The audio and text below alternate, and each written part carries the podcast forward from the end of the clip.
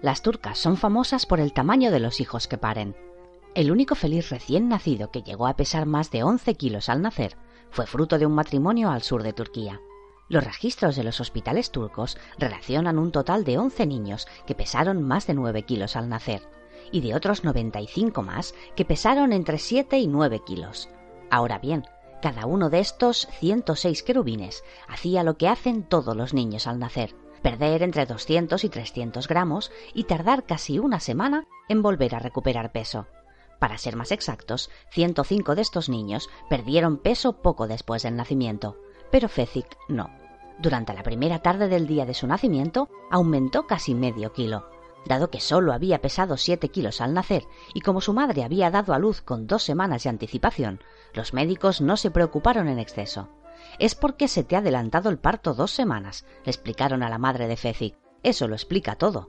En realidad, no explicaba nada, pero cuando hay algo que despista a los médicos, cosa que ocurre con más frecuencia de la que cualquiera de nosotros pensamos, siempre echan mano de comentarios relacionados con el caso en cuestión, y luego agregan eso lo explica todo.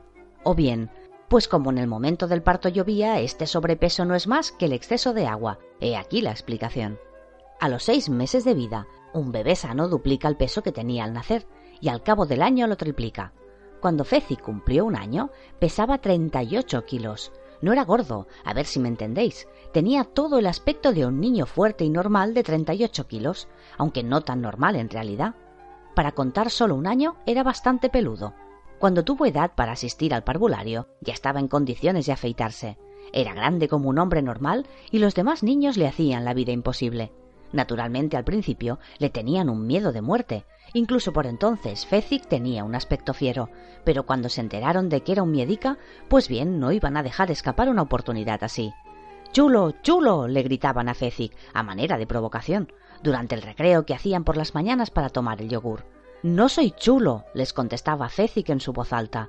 Pero para sí murmuraba nulo, nulo. Jamás se atrevería a considerarse poeta, porque no era nada de eso. Solo le gustaban las rimas. Todo lo que oía lo rimaba para sus adentros. Algunas veces las rimas tenían sentido, otras no. Fezik nunca se preocupó demasiado por el sentido, lo único que le importaba era el sonido. Cobarde. Aguarde. No soy cobarde.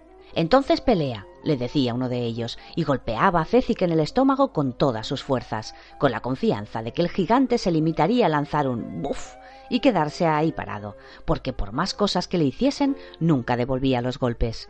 Uf, otro golpe, y otro, un buen puñetazo en los riñones quizá, tal vez una patada en la rodilla. Aquello continuaba así hasta que Fezik rompía a llorar y salía corriendo. Un día, en su casa, el padre de Fezik le ordenó Ven aquí. Como de costumbre, Fezik obedeció. Sécate las lágrimas, le dijo su madre. Dos niños acababan de propinarle una buena paliza. Como pudo, dejó de llorar. Fezik, esto no puede continuar así, le dijo su madre. Deben dejar de meterse contigo, enfurecerse contigo. No me importa demasiado, dijo Fezik. Pues debería importarte, le dijo su padre. Era carpintero y tenía unas manos enormes. Ven aquí fuera, te enseñaré a pelear. Por favor, no, no quiero. Obedece a tu padre. En tropel salieron al patio trasero. Vamos a ver, cierra el puño, le ordenó su padre.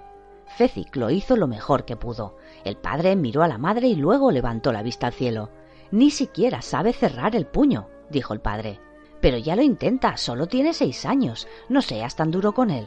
El padre de Fezik quería mucho a su hijo y trató de no levantar la voz para que Fezik no volviera a echarse a llorar, pero no le resultó fácil.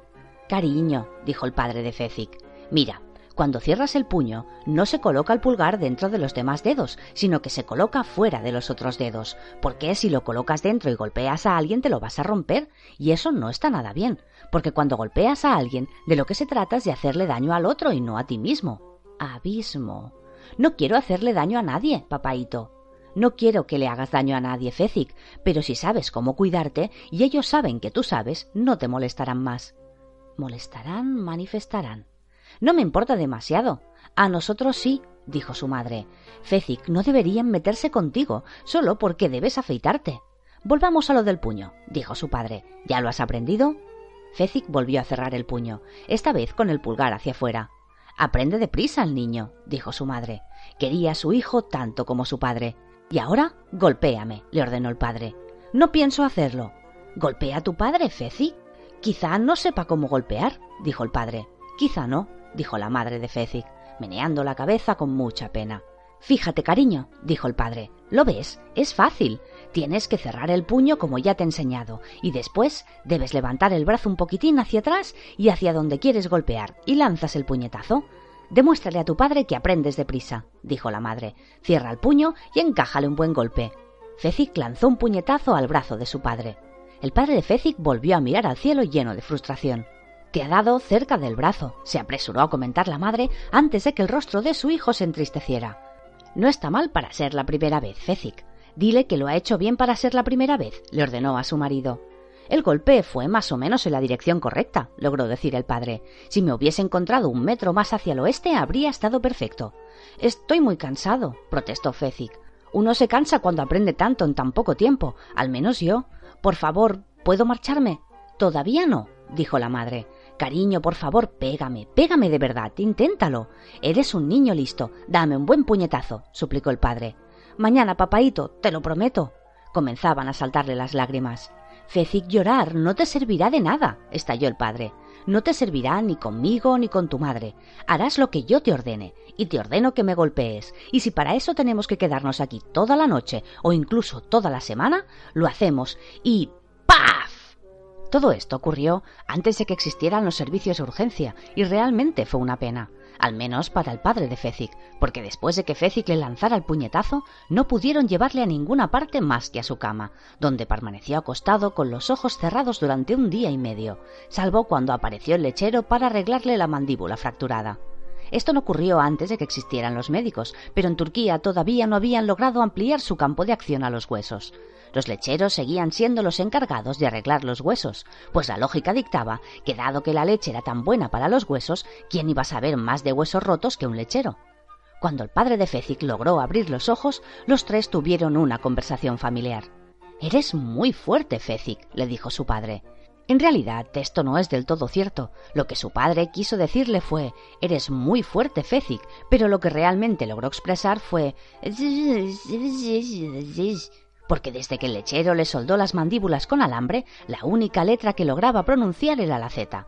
Pero como tenía un rostro muy expresivo, su esposa lograba entenderle a la perfección. Ha dicho que eres muy fuerte, Fecic. Eso creía yo, repuso Fecic. El año pasado, un día que estaba muy enfadado, golpeé un árbol y lo derribé. Era un árbol pequeño, pero de todos modos me imaginé que aquello debía tener algún significado. Ha dicho que dejará el oficio de carpintero, Fecic. Oh, no, dijo Fecic. Pronto te pondrás bien, papaito. El lechero prácticamente me lo ha asegurado. Ha dicho que quiere dejar de ser carpintero, Fecic. ¿Y qué hará? La madre de Fecic contestó a la pregunta. Tanto ella como su esposo se habían pasado casi toda la noche en vela para tomar una decisión. Será tu representante, Fecic. La lucha es el deporte nacional de Turquía. Nos haremos ricos y seremos famosos. Pero, mamaita, papaito, a mí no me gusta luchar. El padre de Fecic tendió la mano y le dio al hijo unas suaves palmaditas en la rodilla. dijo. Sería maravilloso, tradujo la madre, y Fecic se echó a llorar. El primer encuentro profesional fue en la aldea de Sandiki, un caluroso domingo. A los padres de Fecic les costó un triunfo lograr que su hijo subiera al cuadrilátero.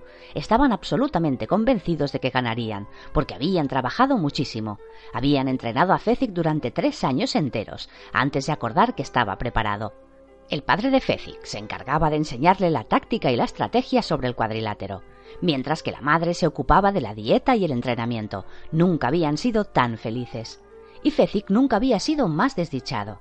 Estaba aterrado, asustado, aterrorizado, todo a la vez. Por más que sus padres le infundieran ánimos, se negaba a entrar en la arena, porque sabía una cosa, aunque en su aspecto exterior aparentase veinte años. Lo cierto era que el bigote ya le crecía de lo más bien. En su interior seguía siendo un niño de nueve años, al que le encantaba hacer rimar las palabras. No, decía, no lo haré, no lo haré, y no podéis obligarme. Después de todo lo que hemos trabajado durante los últimos tres años, le decía el padre. A estas alturas tenía la mandíbula como nueva. Me hará daño, exclamaba Fecic. La vida es un puro sufrimiento, le decía su madre, y quien te diga lo contrario es porque te quiere vender algo. Por favor, no estoy preparado. Se me olvidan las llaves. No tengo gracia y no ceso de caerme. Es la verdad. Y lo era. Lo único que en realidad temían sus padres era estar apresurando demasiado a su hijo. Cuando las circunstancias se ponen duras, los duros se ponen a la altura de las circunstancias, le dijo su madre. Ponte a la altura de las circunstancias, Fezic, le ordenó el padre. Fezic no se movió.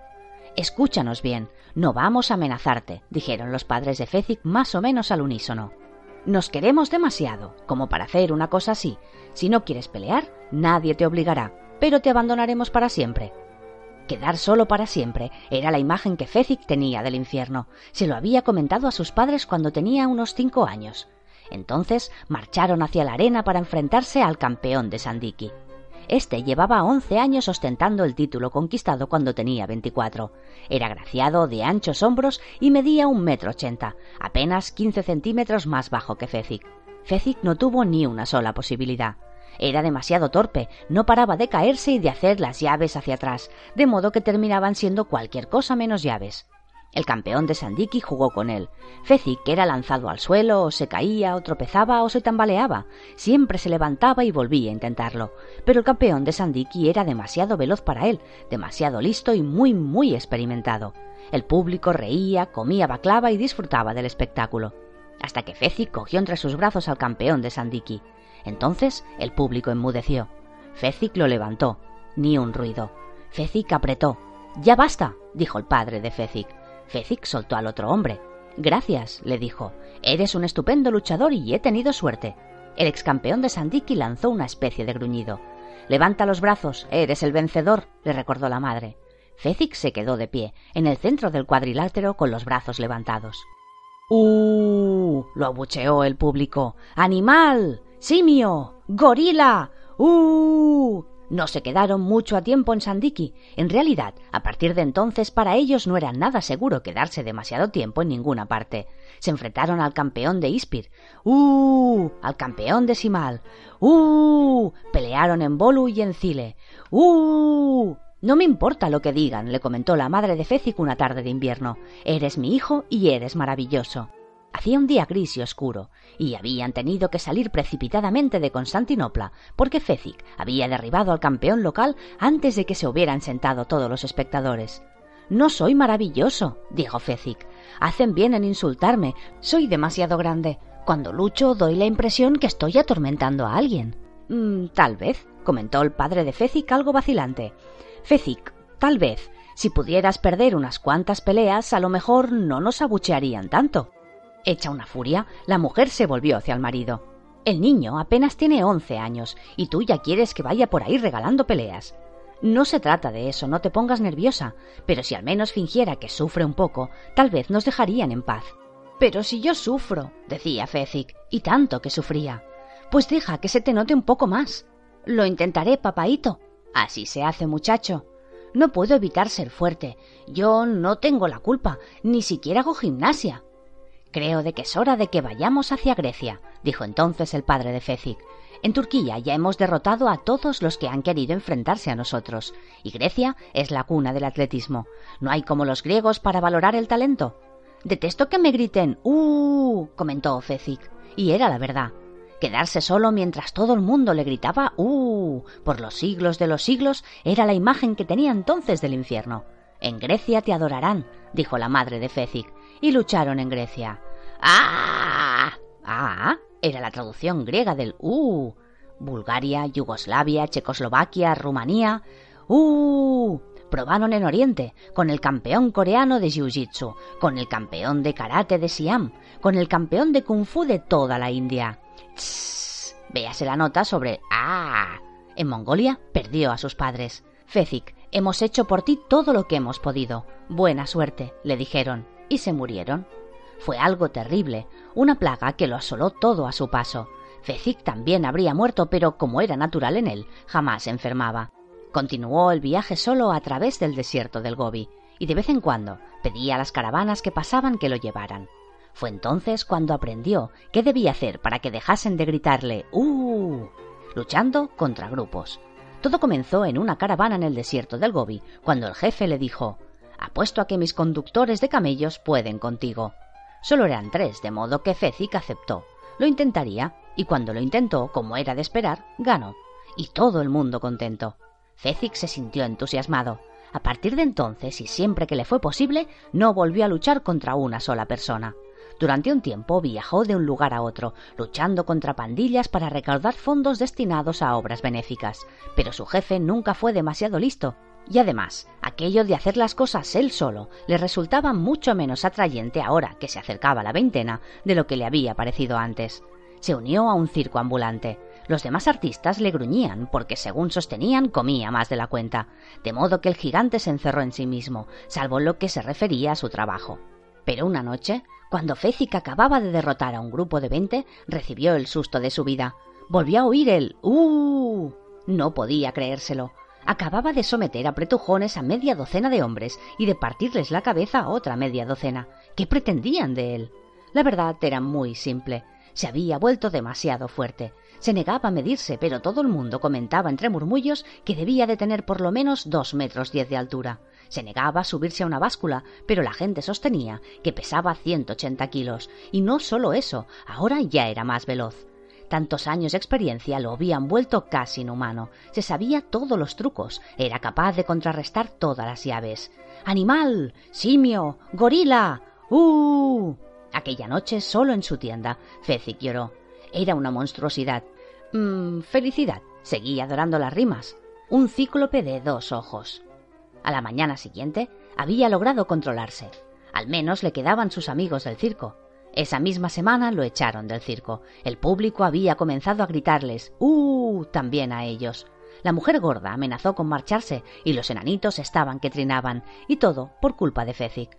Aquello tuvo lugar en el corazón de Groenlandia, y como todo el mundo sabe por aquellos tiempos, igual que en la época actual, Groenlandia era el lugar más solitario de la Tierra. En Groenlandia hay un habitante por cada 50 kilómetros cuadrados de terreno. Con toda probabilidad, los del circo fueron unos estúpidos al pensar que encontrarían público en un lugar así, pero esa no era la cuestión. La cuestión era que Fezik estaba solo, en el lugar más solitario del mundo, sentado sobre un peñasco observando cómo se alejaban los del circo. Al día siguiente, continuaba sentado en el mismo sitio cuando Vicini, el siciliano, dio con él. Vicini lo aduló y le prometió que no volverían a gritarle ¡Uh! Vicini necesitaba a Fezik, pero no tanto como Fezik necesitaba Vicini y mientras Vicini estuviera a mano no se podía estar solo. Fezik hacía todo lo que Vicini le ordenaba, y si le había ordenado aplastarle el cráneo al hombre de negro, así se haría. Pero no con una emboscada, no como lo hacen los cobardes, nada que estuviera reñido con el estilo deportivo. Sus padres siempre le habían enseñado a respetar las reglas. Fezik se encontraba de pie entre las sombras, con la enorme piedra en su enorme mano. Oyó que el sonido de los pasos del hombre de negro se acercaban más y más. Fezik Salió de su escondite y lanzó la piedra con una fuerza pasmosa y una puntería perfecta. Fue a estrellarse contra un peñasco, a un palmo de la cara del hombre de negro. Lo hice expresamente, le dijo entonces Fezik levantando otra piedra y colocándola en posición. No tenía por qué fallar. Os creo, dijo el hombre de negro. Quedaron frente a frente en el estrecho sendero de la montaña. ¿Qué hacemos ahora? inquirió el hombre de negro. Nos enfrentamos tal y como Dios manda, repuso Fezik, sin trucos, sin armas, mediremos solo nuestra destreza. ¿Queréis decir que vos dejaréis vuestra piedra y yo dejaré mi espada y que trataremos de matarnos como personas civilizadas? Si lo preferís, puedo mataros ahora, repuso Fezik gentilmente y levantó la piedra para lanzársela. Os doy una oportunidad.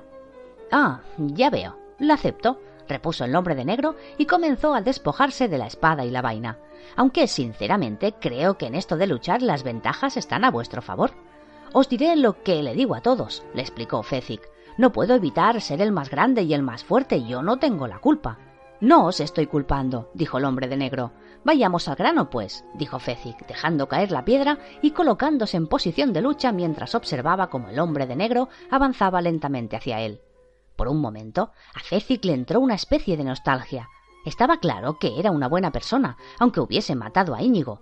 No se quejó ni intentó suplicar o sobornarlo, simplemente aceptaba su destino. Nada de quejas o algo parecido. Evidentemente se trataba de un criminal con carácter. ¿Acaso era un criminal? se preguntó Fezik. Sin duda, la máscara así lo indicaba. ¿O era algo peor? Estaba desfigurado. ¿Le habrían quemado el rostro con ácido? ¿O habría nacido con un rostro horrendo? ¿Por qué lleváis máscara y capucha? le preguntó Fezzik. En el futuro creo que todo el mundo las llevará, respondió el hombre de negro. Son tremendamente cómodas. Se colocaron frente a frente en el sendero de la montaña. Se produjo una pausa momentánea. Luego trabaron combate. Fezzik dejó que el hombre de negro hiciera sus filigranas durante un rato, midió sus fuerzas, considerables para un hombre que no era un gigante, dejó que el hombre de negro hiciera sus fintas, esquivara los golpes, probara una llave aquí y otra allá, y cuando estuvo completamente seguro de que el hombre de negro no iba a regresar avergonzado al seno de su hacedor, Fezzik lo aferró entre sus brazos con todas sus fuerzas, lo levantó por el aire, y apretó, y apretó, Luego tomó los restos del hombre de negro, los sacudió hacia un lado, luego hacia el otro, le asestó un golpe en el cuello con una mano, mientras que con la otra le daba en la base de la columna.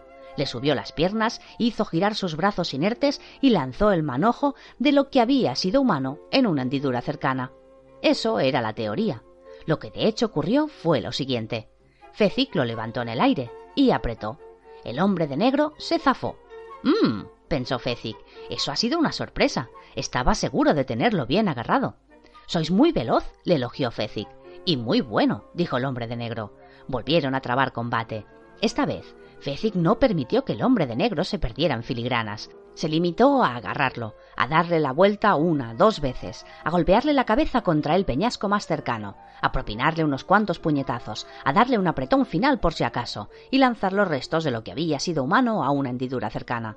Esas eran sus intenciones otra vez, pero en realidad ni siquiera logró superar con éxito lo de agarrarlo, porque en cuanto Fezzik tendió sus gigantescas manos, el hombre de negro se agachó, giró como un remolino, quedó libre y continuó lleno de vida.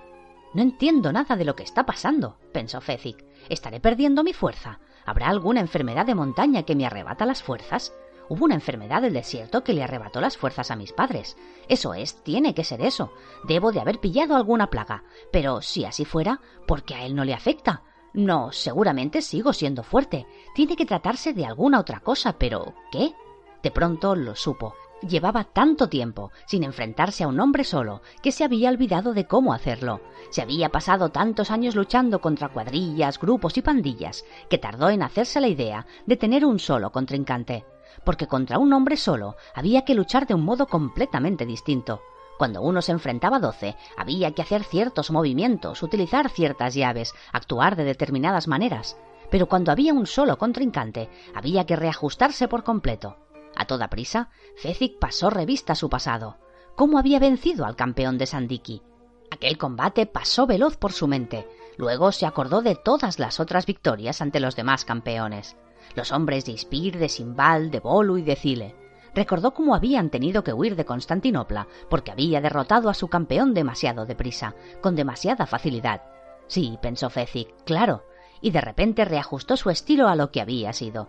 Pero para entonces el hombre de negro lo tenía cogido del cuello. El hombre de negro cabalgaba sobre sus espaldas y con un brazo delante y el otro detrás apretaba firmemente la tráquea de Fezzik. El gigante echó las manos hacia atrás, pero resultaba difícil coger al hombre de negro. Fezzik no logró llevar los brazos a la espalda para quebrar al enemigo. Fezzik corrió hacia un peñasco y en el último momento se volvió en redondo para que el hombre de negro recibiera el pleno impacto de la carga. Fue un impacto tremendo, Fezzik lo sabía. Pero el hombre de negro le apretó con más fuerza la tráquea. Fezzik cargó de nuevo, volvió a girar en redondo y pudo comprobar otra vez la fuerza del impacto recibido por el hombre de negro. Sin embargo, este no aflojó. Fezzik le arañó los brazos al hombre de negro. Con sus puños gigantescos descargó sobre ellos una andanada de golpes. A estas alturas se había quedado sin aire. Fezzik siguió luchando. Comenzó a sentir un vacío en las piernas. El mundo empezaba a palidecer ante sus ojos, pero no se dio por vencido. Era el poderoso Fezzik, amante de las rimas, y pasara lo que pasase no iba a rendirse. El vacío le subió a los brazos y la vista se le nubló. Fezzik cayó de rodillas. Seguía descargando golpes, pero muy débiles. Seguía luchando, pero sus puñetazos no habrían dañado ni siquiera a un niño. Se había quedado sin aire. Ya no quedaba nada. Para Fezzik no quedaba nada, al menos en este mundo. Estoy derrotado. Voy a morir. Pensó poco antes de desplomarse sobre el sendero de la montaña. Pero estaba un tanto equivocado. Entre la inconsciencia y la muerte hay un instante, y cuando el gigante cayó sobre el sendero rocoso se produjo ese instante, y justo antes de que se produjera, el hombre de negro le soltó. Tambaleándose se puso en pie y se apoyó en un peñasco hasta que fue capaz de caminar. Fezzik yacía despatarrado en el suelo, respirando levemente. El hombre de negro miró a su alrededor en busca de una cuerda con la que atar al gigante, pero abandonó la búsqueda con la misma rapidez con la que la había iniciado. De nada servían las cuerdas ante una fuerza como la de aquel hombre. No haría más que romperlas. El hombre de negro regresó al sitio donde había dejado su espada y volvió a colocársela. Dos menos. Le quedaba todavía uno, el más difícil. Vicini lo estaba esperando. En realidad, había preparado una pequeña merienda campestre. De unas alforjas que siempre llevaba consigo, había sacado un pequeño pañuelo y sobre él había colocado dos copas de vino. En el centro había dispuesto un recipiente de cuero para el vino y junto a él algo de queso y unas manzanas. El lugar no podía haber sido más hermoso, un punto elevado del sendero de montaña, con una vista espléndida que permitía ver hasta el canal de Florín. Buttercup yacía en defensa junto a la improvisada mesa, amordazada, atada y con los ojos vendados. Visini había acercado su largo cuchillo a la blanca garganta de la princesa. Bienvenido, dijo Visini cuando el hombre de negro se acercó al lugar. El hombre de negro se detuvo y estudió la situación. Habéis derrotado a mi turco, dijo Visini. Eso parece. Ahora quedáis vos y yo. Eso parece, repitió el hombre de negro, acercándose medio paso al largo cuchillo del jorobado. Con una sonrisa, el jorobado presionó un poco más el cuchillo contra la garganta de Buttercup. La sangre estaba a punto de brotar. Si la queréis ver muerta, os ruego que sigáis avanzando, le advirtió Visini. El hombre de negro se quedó inmóvil. Así está mejor, insistió Visini. Bajo la luz de la luna no se oía sonido alguno. Entiendo perfectamente lo que tratáis de hacer, dijo por fin el siciliano, y quiero que quede bien claro que vuestro comportamiento me ofende. Tratáis de raptar lo que he robado legítimamente y lo considero muy poco caballeroso. Permitid que os explique, comenzó a decir el hombre de negro avanzando lentamente. La estáis matando, aulló el siciliano hundiendo más el cuchillo. En la garganta de Buttercup apareció una gota de sangre, rojo sobre blanco. El hombre de negro retrocedió. Permitid que os explique, repitió desde una cierta distancia. El jorobado volvió a interrumpirlo. No hay nada que podáis decirme que yo no sepa. No habré recibido la misma educación que muchos, pero en lo que respecta al conocimiento que no está en los libros, en el mundo no hay nadie que me supere. Dicen que leo el pensamiento, pero sinceramente eso no es cierto. Me limito a predecir la verdad utilizando la lógica y la sabiduría. Y digo ahora que sois un secuestrador. Admitidlo.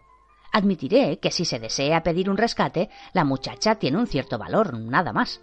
He recibido órdenes de hacerle ciertas cosas, es importante que cumpla con lo ordenado. Si lo hago bien, tendré trabajo asegurado para el resto de mi vida. Y en las órdenes que he recibido, nada se dice de rescates, sino que se habla claramente de muerte. De manera que vuestras explicaciones carecen de sentido. No podemos llegar a ningún trato. Vos deseáis que ella viva para pedir un rescate, mientras que para mí es terriblemente importante que ella deje de respirar en un futuro muy cercano. ¿Se os ha ocurrido pensar que he tenido que realizar un gran esfuerzo y un considerable desembolso, así como un enorme sacrificio personal para llegar a este punto? inquirió el hombre de negro. Y que si fallo ahora podría llegar a enfadarme muchísimo, y que si ella deja de respirar en un futuro muy cercano, es perfectamente posible que a vos os ataque la misma enfermedad letal. No me cabe duda de que podríais matarme. Cualquiera que hubiese derrotado a Íñigo y a Cécic no tendría problemas en eliminarme. Sin embargo, si os ha ocurrido que si lo hicierais, entonces ninguno de nosotros conseguiría lo que desea, pues vos habríais perdido la razón de vuestro rescate y yo la vida. Entonces nos encontramos en un callejón sin salida, dijo el hombre de negro. Eso me temo, repuso el siciliano. No puedo competir físicamente con vos y no estáis a la altura de mi genio. ¿Tan inteligente sois? No hay palabras que logren expresar toda mi sabiduría. Soy tan astuto, listo y sagaz, conozco infinidad de engaños, ardides y trapecerías, soy un bellaco, soy tan perspicaz, tan cauteloso como calculador, tan diabólico como ladino, tan artero y poco digno de confianza que, en fin, ya os he dicho que no se han inventado aún las palabras que logren explicar la grandeza de mi cerebro, pero dejadme expresarlo de este modo. El mundo tiene ya varios millones de años, y en un momento u otro, varias decenas de millones de personas han hollado su suelo. Pero hablando con todo candor y modestia, yo, Visini, el siciliano, soy el hombre más hábil, más embaucador, más artificioso y más zorro que jamás haya existido. En este caso, dijo el hombre de negro, os reto a una batalla de ingenio. Visini se vio en la obligación de sonreír. ¿Por la princesa? Me leéis el pensamiento. Parece que lo hago, ya os lo he dicho, pero no se trata más que de pura lógica y sabiduría. ¿A muerte? Habéis vuelto a acertar. Acepto, gritó Visini, que empiece la batalla. Servid el vino, le pidió el hombre de negro. Visini llenó las copas con el líquido rojo oscuro. El hombre de negro sacó de sus ropas negras un paquetito y se lo entregó al jorobado. Abridlo e inhalad, pero procurad no tocarlo. Visini tomó el paquete y siguió las instrucciones que le acababan de dar. No huelo nada. El hombre de negro volvió a recoger el paquete. Lo que no lográis oler se llama polvo de yocaína.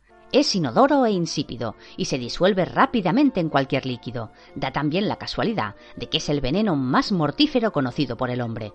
Visini empezaba a entusiasmarse. Supongo que no querréis alcanzarme las copas, dijo el hombre de negro.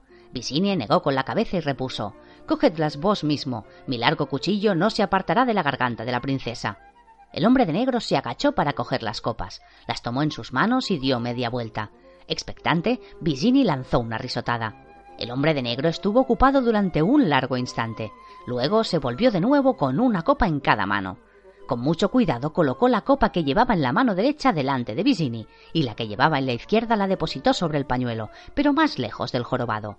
Se sentó delante de la copa que había sostenido en su mano izquierda y dejó caer junto al queso el paquete de yocaína vacío. Os toca adivinar a vos, dijo. ¿Dónde está el veneno?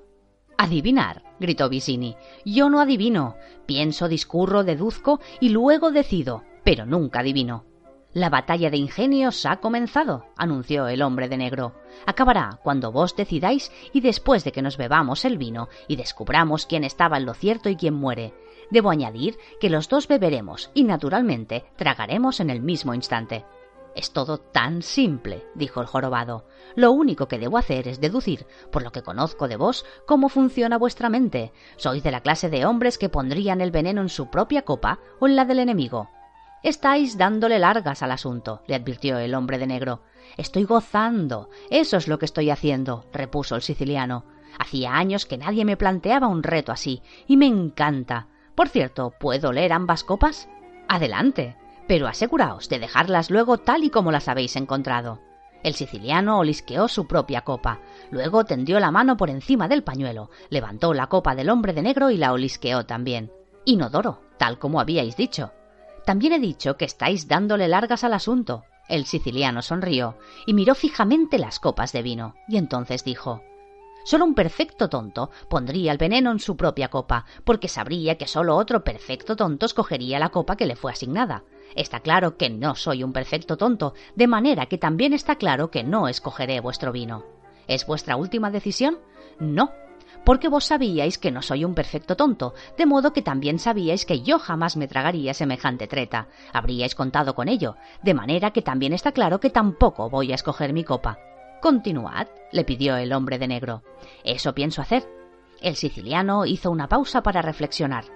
Hemos decidido ya que lo más probable es que la copa envenenada sea la que tenéis vos delante, pero el veneno es un polvo hecho con yocaína, y esta solo proviene de Australia, y ese país, como todo el mundo sabe, está poblado de criminales, y los criminales están acostumbrados a que nadie se fíe de ellos, igual que yo no me fío de vos, lo cual indica claramente que no puedo escoger el vino que tenéis delante. El hombre de negro comenzaba a impacientarse aunque una vez más debéis de tener sospechado que yo conocía los orígenes de la yocaína, de manera que sabíais que también conocía a los criminales y su comportamiento. Por lo tanto, está claro que no puedo escoger el vino que tengo delante de mí. A decir verdad, poseéis un intelecto mareante, susurró el hombre de negro. Habéis derrotado a mi turco, lo cual significa que sois excepcionalmente fuerte, y los hombres así están convencidos de que son demasiado poderosos para morir, demasiado poderosos incluso para un veneno como la yocaína, de manera que es posible que lo hayáis puesto en vuestra copa, en la confianza de que vuestra fortaleza os salvaría para la muerte. Por lo tanto, está claro que no puedo escoger el vino que tenéis delante. El hombre de negro ya estaba muy nervioso. Pero además, habéis vencido a mi español, lo cual significa que debéis de haber estudiado, porque él se pasó muchos años estudiando para alcanzar la excelencia. Y si podéis estudiar, está claro que no solo sois fuerte, tenéis plena conciencia de lo mortales que somos todos, y no deseáis morir. De manera que habríais mantenido el veneno lo más alejado de vos. Por lo tanto, está claro que no puedo escoger el vino que tengo delante de mí. Lo único que pretendéis con tanta charla es que me delate, le dijo enfadado el hombre de negro. Pues no estará resultado. Os juro que de mí no sabréis nada. Ya lo sé todo de vos, replicó el siciliano. Ya sé dónde está el veneno. Solo un genio habría sido capaz de deducirlo. Es una suerte para mí que yo sea un genio, dijo el jorobado cada vez más divertido. No podéis asustarme, dijo el hombre de negro, pero el miedo resonó en su voz. ¿Bebemos entonces? Escoged, pues, dejaos de rodeos. No lo sabréis, no hay manera de que podáis saberlo. El siciliano se limitó a sonreír ante aquella explosión. Entonces una extraña mirada le nubló el rostro, y señalando a espaldas del hombre de negro le preguntó ¿Qué diablos será eso? El hombre de negro se volvió a mirar. Yo no veo nada. Vaya, habría jurado que vi algo, pero da igual. El siciliano se echó a reír. Yo no entiendo dónde está la gracia, contestó el hombre de negro. Os lo diré dentro de un momento, repuso el jorobado, pero antes bebamos. Y levantó la copa de vino que tenía delante. El hombre de negro levantó la que tenía delante de sí, y bebieron. Habéis escogido mal, le dijo el hombre de negro. Eso es lo que vos creéis, repuso el siciliano, mientras su risa se hacía cada vez más sonora. Lo que me ha hecho tanta gracia hace un momento es que cuando os volvisteis para mirar, cambié las copas. El hombre de negro no tenía nada que decir. Idiota, gritó el jorobado. Habéis sido víctima de un craso error de lo más clásico, el famoso aconseja. Cuando estés en Asia no participes nunca de una guerra terrestre, pero esto es otro poco menos conocido. Jamás contradigas a un siciliano cuando entra en juego la muerte. Parecía bastante alegre hasta que el polvo de yocaína comenzó a hacerle efecto. El hombre de negro pasó rápidamente por encima del cadáver y con brusquedad arrancó la venda que cubría los ojos de la princesa. He oído todo lo ocurrido, comenzó a decir Buttercup, y entonces exclamó Oh. Pues nunca había estado antes junto a un hombre muerto. ¿Lo habéis matado? susurró finalmente. Dejé que muriera riendo, le dijo el hombre de negro, y rogad porque haga con vos otro tanto. La levantó, le cortó las ataduras, la puso de pie y comenzó a tirar de ella.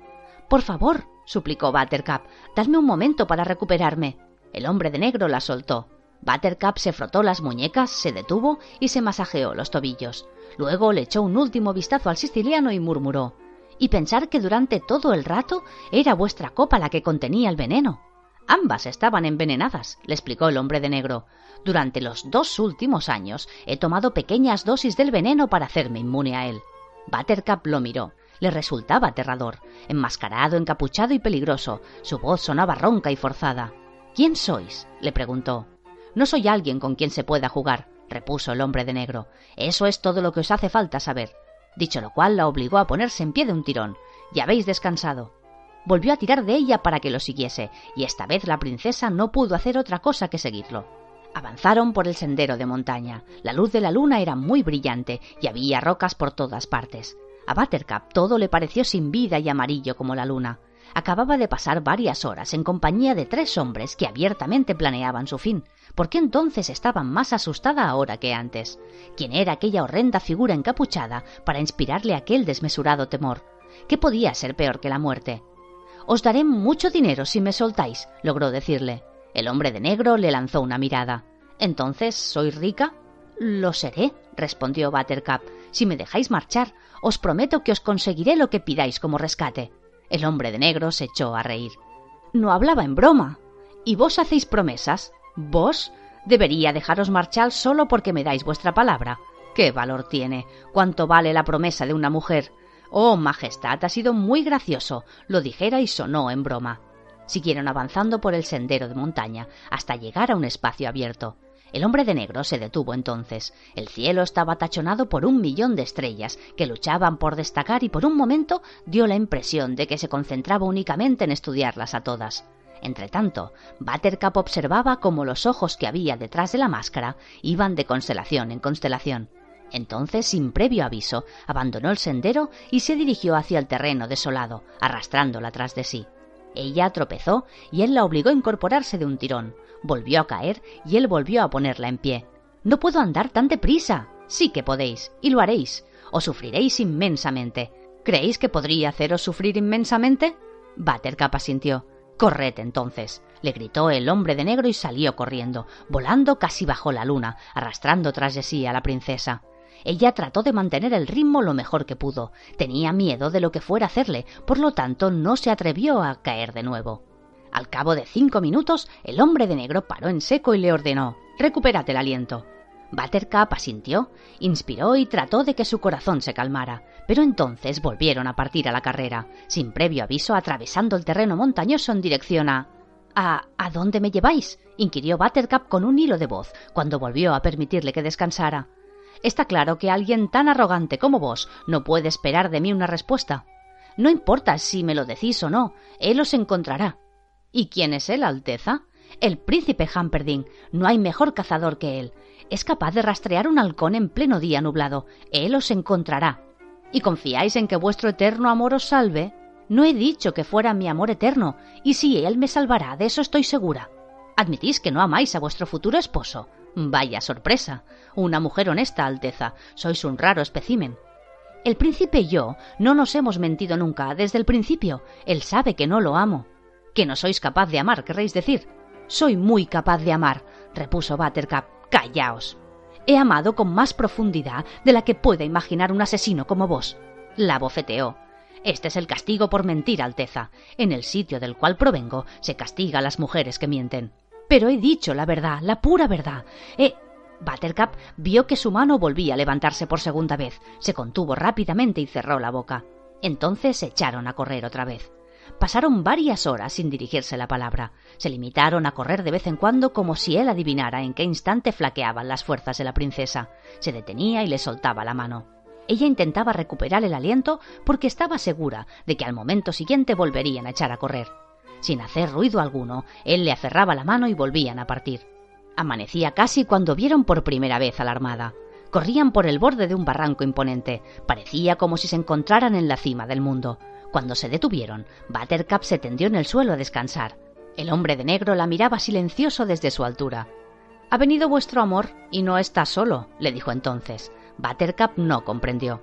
El hombre de negro señaló hacia el sendero por el que acababan de pasar. Buttercup miró fijamente y al hacerlo notó que las aguas del canal de Florín parecían tan llenas de luz como lleno de estrellas estaba el cielo.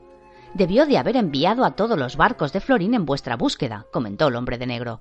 Nunca había visto nada parecido. Observó ensimismado cómo al avanzar los barcos se movían sus fanales.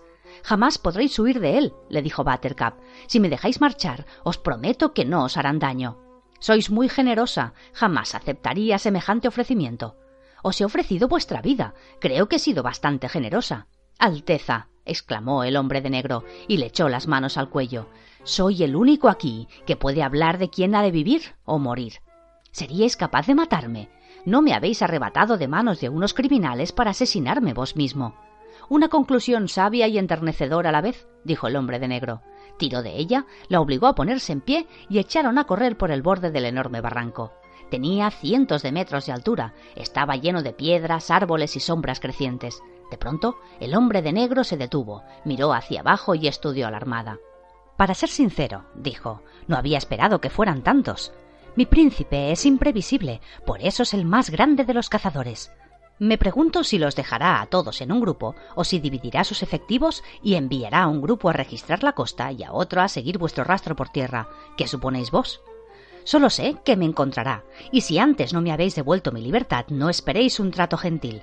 Imagino que habrá hablado con vos de ciertos temas, de la emoción de la cacería, que ha hecho en el pasado con tantos barcos. No hablamos de la cacería, os lo puedo asegurar. No habláis acerca ni de cacería ni de amor. ¿De qué habláis, pues? Ocurre que no nos vemos con demasiada frecuencia. ¡Qué pareja más tierna! Buttercup sintió que comenzaba el enfado. Siempre somos muy sinceros el uno con el otro. No todo el mundo puede decir lo mismo. ¿Puedo deciros una cosa, Alteza? Sois muy fría. No es verdad. Muy fría y muy joven, y si seguís viviendo, creo que os volveréis como la escarcha. ¿Por qué me atormentáis así? He llegado a un acuerdo con la vida, y eso es asunto mío. Juro que no soy fría, pero he tomado ciertas decisiones, y es mejor que haga caso omiso de las emociones, porque no he sido feliz cuando las he sentido. Su corazón era un jardín secreto con muros muy altos. Amé una vez, dijo Buttercup al cabo de un rato, pero me fue mal. ¿Otro hombre acaudalado? Sí, y os dejó por una mujer más rica. No, era pobre, pobre y murió. ¿Lo lamentasteis? ¿Sentisteis dolor? Reconoced que no sentisteis nada. No os burléis de mi dolor. Aquel día dejé de existir. La armada comenzó a disparar cañonazos de aviso. El eco de las explosiones se perdió en las montañas. El hombre de negro observó cómo los barcos comenzaban a cambiar de formación. Y mientras observaba los barcos, utilizando el resto de las fuerzas que le quedaban, Buttercup lo empujó. Por un momento el hombre de negro se tambaleó al borde del barranco. Sus brazos giraron como molinos de viento mientras luchaba por recuperar el equilibrio. Giraron y se aferraron al aire, y entonces comenzó la caída. El hombre de negro cayó. Giró, se tambaleó, trató de frenar el descenso con las manos, pero el barranco era demasiado profundo y no hubo nada que hacer. Cayó y cayó. Rodó por las piedras girando como una peonza, perdido todo control. Buttercup se quedó mirando fijamente lo que acababa de hacer. Finalmente, el hombre de negro quedó tendido allá en el fondo, sin moverse ni decir palabra. Por mí como si os morís, dijo la princesa y comenzó a alejarse. Unas palabras la siguieron, susurradas desde lejos, débiles, cálidas y familiares. Como desees. Amanecía en las montañas. Buttercup regresó al sitio de donde provenía el sonido y miró hacia el fondo. Bajo las primeras luces, vio que el hombre de negro luchaba por despojarse de la máscara. Oh, mi dulce Wesley. ¿Qué te he hecho? Desde el fondo del barranco le llegó solo el silencio. Buttercup no vaciló un solo instante. Se lanzó tras él, haciendo lo imposible por mantener los pies bien firmes, y cuando comenzó a bajar, creyó oír que le gritaba una y otra vez, pero no logró descifrar el sentido de sus palabras, porque en su interior llevaba el retumbar de paredes que se derrumban, y aquello ya hacía bastante ruido. Además, no tardó en perder el equilibrio, y el barranco la engulló. Cayó deprisa y se hizo daño, pero ¿qué importancia tenía? Se habría lanzado gustosamente desde una altura de trescientos metros para caer sobre un lecho de clavos si Wesley la hubiera estado esperando en el fondo. Cayó y cayó, dando tumbos, girando como una peonza, golpeándose, rasgándose el vestido, sin control, rodó y dio mil y una volteretas, descendió hacia lo que quedaba de su amado. Desde su puesto al frente de la armada, el príncipe Hamperdin levantó la vista hacia los acantilados de la locura. Aquello era una cacería más, se obligó a olvidarse de la presa. No importaba si uno iba tras un antílope o una futura esposa. Los procedimientos seguían siendo válidos. Había que reunir pruebas. Luego había que actuar. Se analizaba el terreno y luego se tomaban medidas. Si el análisis era escueto, había muchas posibilidades de que las medidas que se tomaran fueran demasiado tardías. Había que tomarse su tiempo. Y así, inmovilizado por la reflexión, siguió mirando hacia la escarpada pared de los acantilados. Era obvio que hacía muy poco alguien los había escalado. A lo largo de la pared de piedra había marcas de pies que ascendían en línea recta, lo cual indicaba casi sin lugar a dudas que habían utilizado una cuerda y habían subido lenta y trabajosamente los 300 metros de cuerda, dando de vez en cuando unas pataditas con los pies para reajustar el equilibrio. Semejante escalada exigía fuerza y planificación, de modo que el príncipe fijó en su mente estos dos datos. Mi enemigo es fuerte, mi enemigo no es impulsivo. Sus ojos se posaron entonces en un punto ubicado a unos 90 metros de la cima. Allí la cosa comenzaba a ponerse interesante. Las marcas de los pies eran más profundas, más frecuentes, y no seguían una línea ascendente directa o bien alguien había dejado intencionadamente la cuerda a 90 metros de la cima, cosa que carecía de sentido, o la cuerda fue cortada mientras ese alguien se encontraba aún a 90 metros de seguridad que ofrecía la cima. Pues estaba claro que esa última parte de la escalada había sido realizada directamente en la pared de roca. Pero ¿quién poseería semejante talento? ¿Y por qué se habría visto obligado a emplearlo en un momento tan peligroso, a 210 metros por encima del desastre? Debo explorar la cima de los acantilados de la locura, dijo el príncipe sin volverse. A sus espaldas el conde Rugen se limitó a contestar Eso está hecho, y esperó más instrucciones. Enviad la mitad de la armada hacia el sur, por la costa, y la otra mitad hacia el norte. Deberán reunirse al atardecer cerca del pantano de fuego. Nuestro barco navegará hasta el sitio más próximo en el que podamos desembarcar, y vos me seguiréis con vuestros soldados. Preparad a los blancos. El conde Ruggen le hizo una seña al artillero y las instrucciones del príncipe retumbaron por los acantilados. Al cabo de unos minutos la armada había comenzado a dividirse. La gigantesca nave del príncipe navegaba sola al frente, cerca de la costa, en busca de un sitio donde desembarcar. Allí, ordenó el príncipe poco después, y su barco comenzó las maniobras para entrar en la cala y encontrar allí un sitio seguro donde anclar. Les llevó cierto tiempo, aunque no demasiado, porque el capitán era muy diestro y como el príncipe solía perder pronto la paciencia, nadie se atrevía a correr ese riesgo. Hamperding saltó de la nave a la costa, bajaron una plancha y los blancos fueron conducidos a tierra firme. De todas sus proezas, ninguna complacía más al príncipe como aquellos caballos. Algún día contaría con un ejército de caballos blancos, pero lograr la perfección en las castas era algo lento. Poseía ya cuatro blancos y eran idénticos. Sobre terreno llano nada podía alcanzarlos. Incluso en las colinas y en terreno accidentado, solo los corceles árabes lograban asemejárseles. Cuando llevaba prisa, el príncipe montaba los cuatro animales a pelo, su única manera de cabalgar. Primero cabalgaba en uno y llevaba los otros tres detrás, y cambiaba de cabalgadura en pleno tranco, para que ningún animal se cansara de tener que soportar su peso. Montó y se perdió de vista. Tardó bastante menos de una hora en llegar al borde de los acantilados de la locura. Desmontó, se arrodilló y comenzó a estudiar el terreno. Alrededor de un roble gigante habían atado una cuerda. La corteza de la base estaba rota y raspada, de manera que quien llegó primero a la cima desató la cuerda, y quien estuviera colgado en la cuerda en ese momento se encontraba a 90 metros de la cima, pero de algún modo había logrado concluir la escalada. Un sinfín de huellas de pisadas entremezcladas le causaron un gran problema resultaba difícil determinar qué había ocurrido. Una reunión, quizá, porque había dos pares de pisadas que parecían alejarse, mientras que un par de ellas había dejado un rastro junto al borde del acantilado. Luego, al borde del acantilado aparecían dos pares de huellas. Hamperding examinó las pisadas hasta que se aseguró de dos cosas. Primero, que había tenido lugar un duelo, y segundo, que ambos combatientes eran unos maestros. La longitud del paso, la rapidez de las fintas, todo se ofrecía claramente a sus ojos certeros, permitiéndole reafirmar su segunda conclusión. Ambos combatientes tenían por lo menos el nivel de maestros, quizá algo más. Luego cerró los ojos, se concentró y olió la sangre. Sin duda, en un enfrentamiento de semejante ferocidad, debieron de haber derramado sangre, a partir de ese momento debía limitarse a entregar todo su cuerpo al sentido del olfato. El príncipe había practicado durante muchos años, después que una tigresa herida lo había sorprendido saltando desde la rama de un árbol cuando le seguía el rastro. En aquella ocasión había dejado que sus ojos siguieran el rastro de sangre y había estado a punto de no contarlo. Ahora confiaba enteramente en sus órganos olfativos. Si a una distancia de cien metros había sangre, él la encontraría. Abrió los ojos y sin vacilaciones avanzó hacia un grupo de enormes peñascos hasta que encontró las gotas de sangre.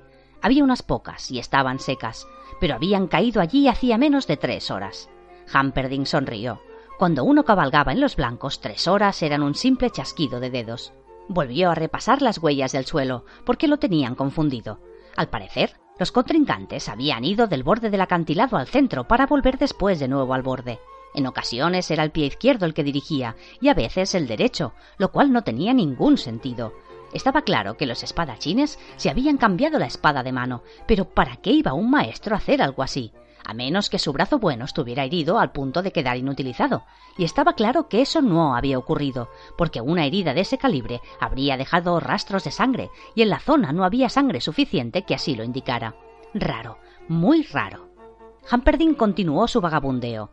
Muy, pero muy raro. La lucha no pudo haber terminado con la muerte de uno de los contrincantes. Se arrodilló junto a la marca dejada por un cuerpo. Era evidente que allí había yacido un hombre desmayado, pero una vez más ni rastro de sangre. Hubo aquí un duelo prodigioso, dijo el príncipe Hamperdin, dirigiéndose al conde Rugen que por fin había logrado darle alcance, junto con un contingente de cien caballeros armados. Supongo que. El príncipe hizo una pausa mientras seguía las pisadas. Supongo que quien cayó aquí se fue huyendo por allí y señaló hacia un lado, y que quien venció se fue por el sendero de montaña justo en dirección contraria. Opino, además, que el vencedor siguió el camino que tomó la princesa. ¿Lo seguimos a los dos? inquirió el conde. Creo que no, respondió el príncipe Hamperdin.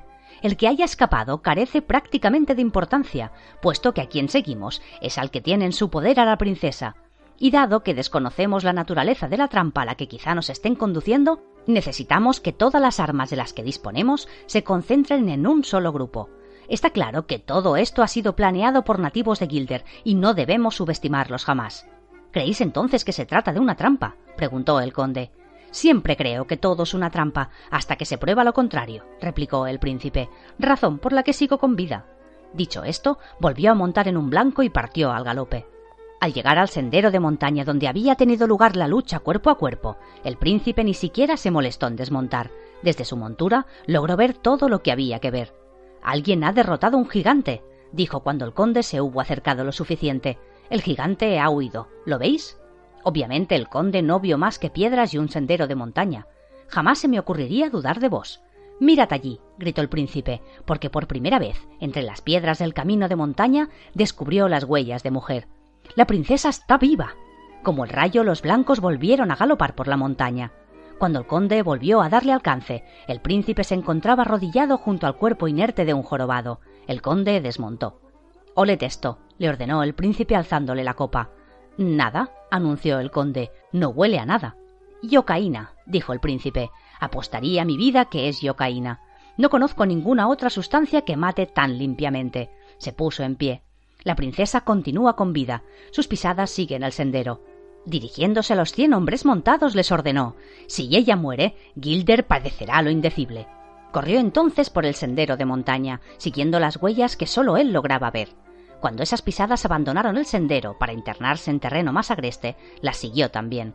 Tras él, el conde y todos los soldados hacían lo posible por no perder el ritmo. Los hombres tropezaban, los caballos caían, incluso el conde perdía el equilibrio de vez en cuando. El príncipe Hamperdin no se detuvo ni siquiera una sola vez. Corría con un ritmo mecánico y sostenido. Sus piernas como barriles se movían como un metrónomo. Dos horas después del amanecer llegó al empinado barranco. Qué extraño, le dijo al conde que lo seguía exhausto. El conde siguió respirando agitadamente. Dos cuerpos cayeron al fondo del barranco y no volvieron a subir. Es raro, logró decir el conde. No, eso no es lo raro, le corrigió el príncipe. Está claro que el secuestrador no volvió a ascender porque la subida era demasiado empinada, y por nuestros cañones se enteró de que los estábamos siguiendo de cerca. Tomó la decisión, que yo aplaudo, de sacarnos ventaja huyendo por las estribaciones del barranco. El conde esperó a que el príncipe continuara. Lo raro es que un hombre como el que seguimos, maestro de la esgrima, vencedor de gigantes, experto en el uso del polvo de yocaína, no supiera dónde conduce este barranco. ¿Y dónde conduce? inquirió el conde. Al pantano de fuego, respondió el príncipe Hamperdin. Entonces le tenemos, dijo el conde. Exactamente. Uno de los rasgos más conocidos del príncipe era su costumbre de sonreír antes de dar muerte a su presa. En este momento su sonrisa resultó bien visible. En efecto, Wesley no tenía la menor idea de que iba directo hacia el pantano de fuego. Lo único que supo a ciencia cierta, cuando Buttercup estuvo a su lado, en el fondo del barranco, era que salir de este tal como había supuesto el príncipe Hamperdin les habría llevado demasiado tiempo. Lo único que notó Wesley fue que las estivaciones del barranco eran de piedra lisa y que se dirigían hacia donde él quería ir. De manera que Buttercup y él huyeron hacia allí, conscientes de que eran seguidos por fuerzas gigantescas que sin duda estarían acortando las distancias. A medida que avanzaban, el barranco se fue haciendo cada vez más escarpado. Wesley no tardó en darse cuenta de que si momentos antes hubiera podido ayudarla a ascender, a partir de allí le sería imposible hacerlo. Había efectuado una elección y no había manera de volverse atrás. A donde fuera que condujese aquel barranco era la meta que se habían impuesto y no había vuelta de hoja. En este punto de la historia, mi mujer desea hacer público que se siente tremendamente engañada al habérsele negado la inclusión de la escena de la reconciliación entre los enamorados, que tiene lugar al pie del barranco. Le respondo lo siguiente. Soy yo, otra vez, y no intento confundir más las cosas, pero debo advertir que el párrafo anterior se debe enteramente a Morgenstern. En la versión no resumida, se refería continuamente a su esposa. Comentaba, por ejemplo, que a ella le encantaba el capítulo que seguía o que consideraba que en su conjunto el libro era extraordinariamente brillante. La señora Morgenstern apoyaba siempre a su marido, no como otras esposas que yo conozco, lo siento, Helen. Pero la cuestión es la siguiente eliminé casi todas las intrusiones en las que Morgenstern nos comenta la opinión de su mujer. No me pareció que este recurso añadiera nada al conjunto. Además, el hombre no perdía ocasión de alabarse a través de su esposa, y hoy en día ya sabemos que un exceso de estímulos hace más mal que bien, como podrá corroborar cualquier candidato político derrotado al pagar sus facturas de propaganda electoral. En fin, el motivo por el que he decidido no omitir esta referencia en particular es porque por primera vez estoy totalmente de acuerdo con la señora Morgenstern. Considero una injusticia el que no se haya incluido la escena del reencuentro. Por ello decidí escribir una de cosecha propia, para describir lo que, a mi juicio, se dijeron Buttercup y Wesley. Pero Irán, mi editor, consideró que con ello me volvía tan injusto como Morgenstern. Si se desea compendiar un libro utilizando el texto escrito por el autor, uno no puede introducir párrafos de cosecha propia. Al menos eso es lo que Hiram opinaba. Le dimos muchas vueltas al asunto y nos pasamos algo así como un mes discutiéndolo, unas veces personalmente, otras por carta y otras por teléfono. Al final hicimos un pacto.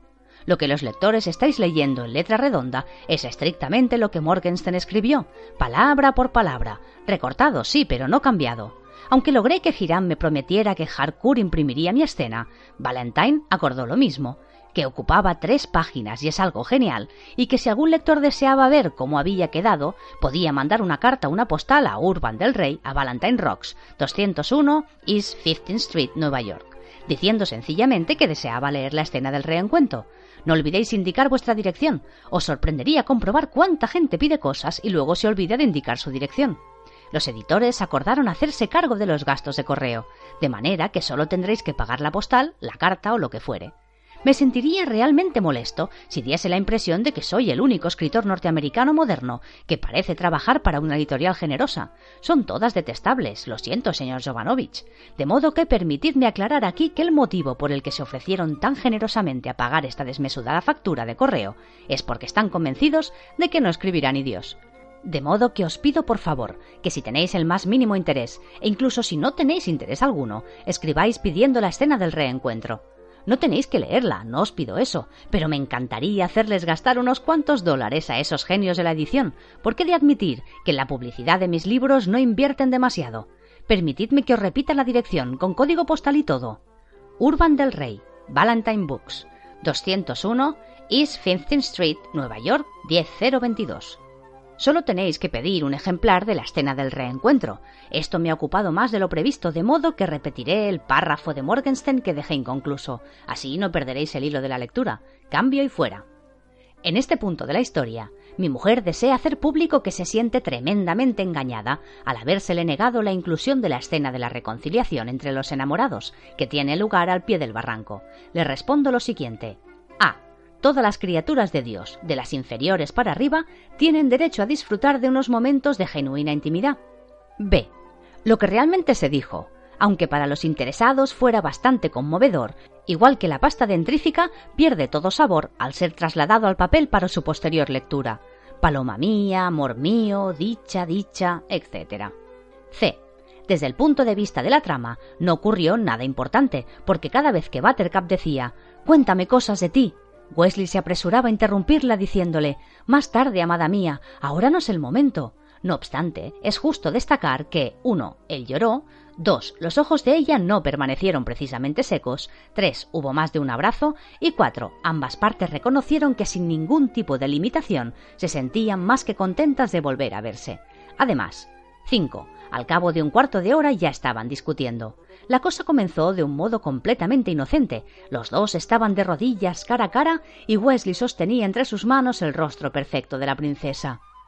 Cuando te dejé, le susurró él, eras ya más hermosa de lo que yo osé soñar jamás. En los años que permanecimos separados, mi imaginación hizo lo imposible por mejorar la perfección que recordaba. Por las noches, tu cara aparecía siempre ante mis ojos. Compruebo ahora que aquella visión que me acompañó en mi soledad era la de una vieja fea y arrugada comparada con la belleza que tengo ahora ante mí. No hables más de mi belleza, le dijo Buttercup. Todo el mundo no hace más que comentar lo hermosa que soy. También tengo una mente, Wesley. Habla de sus cualidades. Lo haré a lo largo de toda la eternidad, repuso, pero en estos momentos no tenemos tiempo. Se incorporó. La caída por el barranco lo había dejado maltrecho, pero sus huesos sobrevivieron al viaje sin fracturarse. La ayudó a levantarse. Wesley, dijo entonces Buttercup, antes de que me lanzara tras de ti, cuando todavía me encontraba en lo alto del barranco, Te oí decir algo, pero no logré distinguir bien tus palabras. Lo he olvidado. Mentiroso. Wesley le sonrió y le dio un beso en la mejilla. No tiene importancia, créeme, al oído o olvido. No debemos comenzar con secretos. Lo decía sentidamente. Wesley lo adivinó, por eso repuso. Confía en mí. Confío, pero repite tus palabras o tendré motivos para no hacerlo. Wesley suspiró. Lo que trataba de hacerte entender, dulce amada mía, es que para ser más exacto te gritaba con todas las fuerzas que me quedaban era Hagas lo que hagas, quédate allá arriba. No bajes, por favor. ¿No querías verme? Claro que quería verte. La cuestión era que no quería verte aquí abajo. ¿Y por qué no? Porque ahora, preciosa mía, nos encontramos más o menos atrapados. No puedo salir de aquí y llevarte conmigo sin emplear casi todo el día. Lo más probable es que pudiera salir yo solo, en cuyo caso no tardaría todo el día, pero si añadimos tu bonito peso seguramente no será factible. Tonterías. Escalaste los acantilados de la locura, y este barranco no es ni la mitad empinado. Permíteme que te diga que la escalada me dejó un poquitín exhausto, y después de ese pequeño esfuerzo me enfrenté con un tipo que sabía algo de esgrima, y a continuación pasé unos momentos felices enzarzado en una lucha con un gigante. A continuación me enfrenté con un siciliano en una lucha de ingenio que afortunadamente acabó con su muerte, pues el más mínimo error habría hundido en tu garganta aquel cuchillo. Y después he corrido durante un par de horas hasta quedarme sin aire en los pulmones, y después me empujaron por un barranco de sesenta metros. Estoy cansado, Buttercup. ¿Comprendes lo que significa estar cansado? He estado toda la noche trabajando a ver si te enteras. No soy ninguna tonta. Deja ya de lardear. Pues deja de ser grosero. ¿Cuándo fue la última vez que leíste un libro? Di la verdad. No sirven los libros con ilustraciones. Me refiero a los que llevan letra impresa. Buttercup se alejó de él. Hay otras cosas para leer aparte de la letra impresa, repuso. Además, la princesa de Hammersmith está disgustada contigo y piensa seriamente en marcharse a casa. Sin añadir una sola palabra más, se lanzó a sus brazos y exclamó Oh, Wesley, no lo he dicho en serio, te lo juro. No he dicho en serio ni una sola palabra. Wesley sabía a la perfección que Buttercup había querido decir ni una sola palabra, pues apalabrar significa convenir de palabra. Pero también sabía reconocer una disculpa cuando la oía, de modo que la estrechó entre sus brazos, cerró los ojos y le susurró Sabía que no era verdad, que no dijiste en serio ni una sola palabra. Solucionado el altercado, echaron a correr a toda la velocidad que les fue posible por las estribaciones de roca lisa del barranco. Como era lógico suponer, Wesley se dio cuenta mucho antes que Buttercup de que se dirigían hacia el pantano de fuego. Quizá fuera por el aroma azufre que flotaba en la brisa, o por el relumbre de una llama amarilla en la lejanía, no logró precisarlo. Pero cuando advirtió lo que iba a ocurrir, comenzó, como quien no quiere la cosa, a buscar la manera de evitarlo. Un rápido vistazo a los empinados costados del barranco hizo que descartara de inmediato la posibilidad de lograr que Buttercup superase la escalada. Se echó al suelo tal como había hecho cada pocos minutos para comprobar la velocidad de sus perseguidores.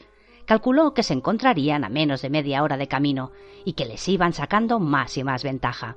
Se puso en pie y corrió hacia ella más deprisa, sin malgastar energías en conversaciones. Buttercup no tardaría en enterarse de lo que les esperaba, de modo que Wesley decidió combatir el miedo de su amada por todos los medios posibles. Me parece que podemos reducir un poco la marcha, le decía haciéndolo. Todavía les llevamos bastante ventaja. Aliviada, Buttercup inspiraba profundamente. Wesley fingía examinar los alrededores y después le ofrecía su mejor sonrisa. Con un poco de suerte, le dijo, no tardaremos en llegar a salvo al pantano de fuego. Buttercup oyó sus palabras, pero no le sentaron bien unas cuantas palabras sobre dos temas relacionados. Primero, los pantanos de fuego en general y dos, el pantano de fuego de Florín Gilder en particular. Primero, está claro que la denominación de pantanos de fuego es completamente incorrecta. Nadie sabe por qué se les ha llamado así, aunque es probable que el efecto pintoresco producido al unir ambos términos sea la razón suficiente. En pocas palabras, se trata de unos pantanos con un alto porcentaje en azufre y burbujas de otros gases que estallan continuamente en llamas. Están tapizados de árboles frondosos y gigantescos que proyectan sus sombras sobre el suelo, dándole a los estallidos llameantes un aspecto particularmente espectacular. Dado que están a oscuras, son casi siempre bastante húmedos, por los que atraen a la típica comunidad de insectos y caimanes, amantes del clima húmedo. En otras palabras, un pantano de fuego no es otra cosa que un pantano y punto. El resto es filigrana. Segundo, el pantano de fuego de Florin Gilder tenía y tiene unas características particulares muy extrañas. A. La existencia de arenas de nieve Y B. La presencia de racks, de los que más adelante se aportarán datos. Las arenas de nieve se identifican normalmente de un modo incorrecto con arenas relampagueantes. No existe nada más inexacto. Las arenas relampagueantes son húmedas y en esencia destruyen ahogando a sus víctimas. Las arenas de nieve tienen una consistencia parecidísima a los polvos de talco y destruyen por asfixia. Un aspecto más particular del pantano de fuego de Florin Gilder era que lo utilizaban para asustar a los niños. En ninguno de los dos países existía un solo niño que en un momento u otro de su vida, cuando se comportaba mal, no fuese amenazado con ir a parar al pantano de fuego. Si vuelves a hacerme eso, te enviaré al pantano de fuego. Era tan común como cómete todo lo que tienes en el plato que en África se mueren de hambre. Así, a medida que los niños iban creciendo, lo mismo ocurría con el peligro representado por el pantano de fuego en sus imaginaciones exuberantes. Claro está que nadie acabó nunca en el pantano de fuego, aunque una vez al año o así, algún rack enfermo solía salir de allí para morir, y su descubrimiento no hacía más que contribuir al engendramiento del mito y el horror. El más grande de los pantanos de fuego conocidos se encuentra, por supuesto, a un día de camino de Perth. Es impenetrable y tiene unos 65 kilómetros cuadrados de superficie. El que había entre Florín y Gilder apenas alcanzaba un tercio de este tamaño. Nadie había sido capaz de descubrir si era o no impenetrable. Buttercup miró fijamente hacia el pantano de fuego. De pequeña se había pasado un año entero con pesadillas, convencida de que moriría allí. En ese preciso momento fue incapaz de dar un solo paso. Por todas partes surgían las llamas repentinas. No puedes pedirme esto, dijo Buttercup. Es preciso. De pequeña soñé que moriría aquí. Yo también, como todos. Tenías entonces ocho años. Yo sí. Ocho, seis, no me acuerdo. Wesley la tomó de la mano. Buttercup no podía moverse. Es preciso. Wesley asintió. ¿Por qué? Este no es el momento, y tiró de ella con suavidad. Buttercup seguía sin poder moverse. Wesley la levantó en sus brazos. Niña, mi dulce niña, tengo un cuchillo, llevo mi espada. No he cruzado el mundo entero para perderte ahora. Buttercup miró por todas partes para encontrar el valor preciso. Evidentemente, lo encontró en los ojos de Wesley. De todos modos, cogidos de la mano, se internaron en las sombras del pantano de fuego.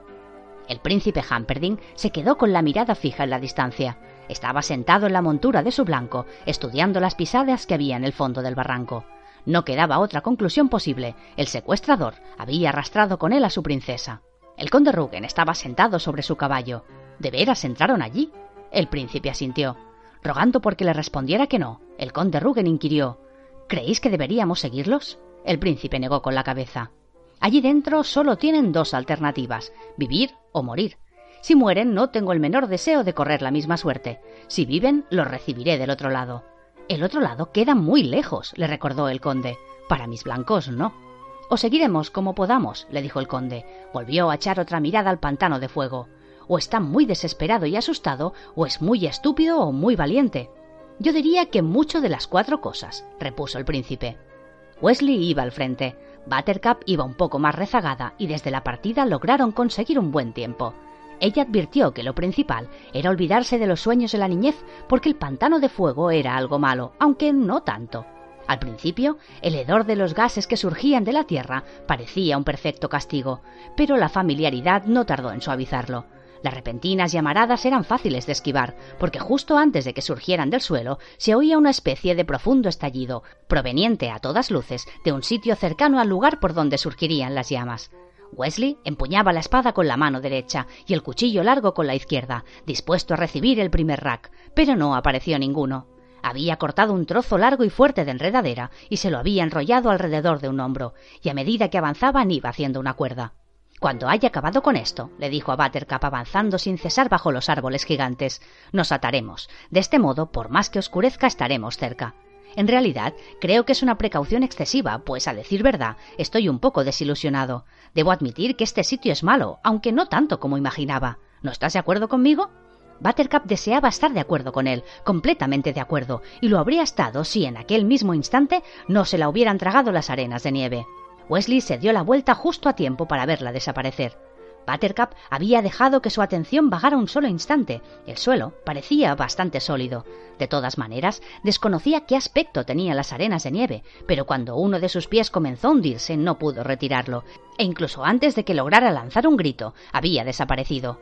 Fue como caer a través de una nube. Las arenas eran las más finas del mundo, casi imperceptibles, y al principio no parecían desagradables. Buttercup caía suavemente a través de aquella masa blanda y polvorienta, alejándose cada vez más de todo lo que fuera vida, pero no debía asustarse. Wesley le había enseñado cómo comportarse en caso de que aquello le ocurriera, y siguió sus instrucciones. Abrió los brazos y los dedos y se obligó a adoptar la postura del muerto en natación. Hizo todo esto porque Wesley le había dicho que cuanto más abriera los brazos y piernas, más retardaría su hundimiento, y cuanto más lentamente se hundiera, más deprisa podría zambullirse él para rescatarla. Buttercup ya tenía las orejas y la nariz llenas de arenas de nieve, y sabía que si abría los ojos, un millón de diminutas partículas de esta arena se le meterían bajo los párpados, y ya comenzaba a sentir un miedo atroz. ¿Cuánto tiempo llevaba hundiéndose? Parecían horas. Contener la respiración comenzaba a hacerle daño. Has de contener la respiración hasta que yo te encuentre, le había dicho él. Has de adoptar la postura del muerto en natación, cerrar los ojos, contener la respiración y yo acudiré en tu ayuda, y los dos tendremos una preciosa anécdota para contarle a nuestros nietos. Buttercup siguió hundiéndose. El peso de la arena comenzaba a aplastarle los hombros, empezaba a dolerle la zona lumbar. Mantener los brazos y los dedos abiertos le resultaba una agonía cuando todo era tan inútil. Las arenas de nieve le pesaban más y más, y ella continuaba hundiéndose. ¿No tendrían fondo como creía los niños? ¿Se hundía uno en ellas para siempre hasta que las arenas te carcomían y luego seguían los pobres huesos su eterno viaje descendente? No. Seguramente en alguna parte tendría que existir un lugar de descanso. Un lugar de descanso, pensó Buttercup. Qué cosa tan maravillosa. Estoy tan, tan cansada y quiero descansar. Y Wesley, ven a salvarme, gritó o empezó a hacerlo porque para poder gritar había que abrir la boca, de modo que lo único que logró proferir fue la primera sílaba de la palabra we. Después, las arenas de nieve le bajaron por la garganta y fue su fin. Wesley había realizado una estupenda salida. Antes de que Buttercup desapareciera por completo, él se había desprendido de la espada y del cuchillo largo y se había quitado la enredadera que llevaba enrollada al hombro. No tardó casi nada en anudar un extremo a un árbol gigantesco, y aferrándose con fuerza al extremo libre, se zambulló de cabeza en las arenas de nieve, pataleando a medida que se hundía para descender a mayor velocidad. No se había planteado la posibilidad del fracaso. Sabía que la encontraría, sabía que ella estaría molesta e histérica, e incluso un poco trastornada, pero viva. Y eso era, en definitiva, el único hecho de importancia duradera. Las arenas de nieve le habían bloqueado las orejas y la nariz, y rogaba porque ella no se hubiera asustado y se hubiera acordado de abrir los brazos y piernas como un águila, para que él pudiera cerrarlas rápidamente con su zambullida de cabeza. Si ella había seguido sus instrucciones, no sería tan difícil. En realidad, era como rescatar a un nadador que se ahoga en aguas lóbregas. Bajaban lentamente, flotando. Uno se zambullía directo al fondo, pataleaba, estiraba los brazos al frente, les daba alcance, los aferraba, los conducía a la superficie y el único problema grave en adelante sería convencer a los nietos de que esas cosas habían ocurrido de verdad y no era simplemente una fábula familiar más. Su mente estaba todavía ocupada con los niños nonatos, cuando ocurrió algo con lo que no había contado. La enredadera no era lo suficientemente larga. Quedó suspendido en las arenas por un momento, aferrado al extremo que recorría toda la distancia que llevaba a la superficie hasta llegar a la seguridad del árbol gigantesco. Soltar la enredadera era una verdadera locura. No había modo de obligar al cuerpo a subir aquella distancia hasta la superficie. Se podía subir unos metros a fuerza de patalear con toda el alma, pero nada más de manera que si soltaba la enredadera y no encontraba Buttercup en un abrir y cerrar de ojos, los dos estarían acabados.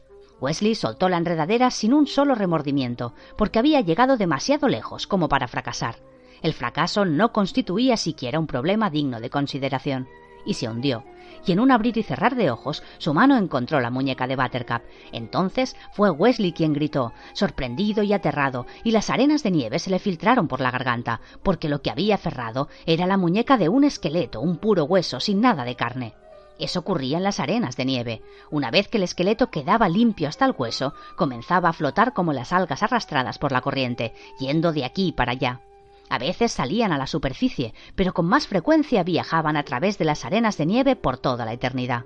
Wesley arrojó lejos de sí la muñeca huesuda y extendió ciegamente ambas manos, arañando las arenas como un loco en busca de una parte de su amada. Porque el fracaso no constituía un problema. El fracaso no constituye un problema, se dijo. No es un problema digno de consideración. O sea que olvídate del fracaso, muévete y encuéntrala. Y la encontró. Para ser más exactos, encontró su pie y tiró de él Entonces con un brazo le rodeó la cintura, perfecta, y se puso a patalear, tomando impulso con todas las fuerzas que le quedaban, pues debía subir unos cuantos metros hasta llegar al extremo de la enredadera. La idea de que podía resultar difícil encontrar un trozo de enredadera en un pequeño mar de arenas de nieve jamás le pasó por la cabeza.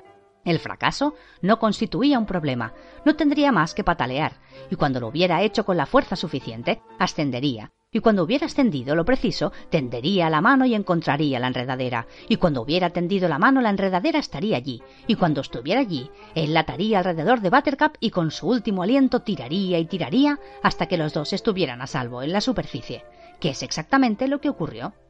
Buttercup permaneció inconsciente durante mucho tiempo.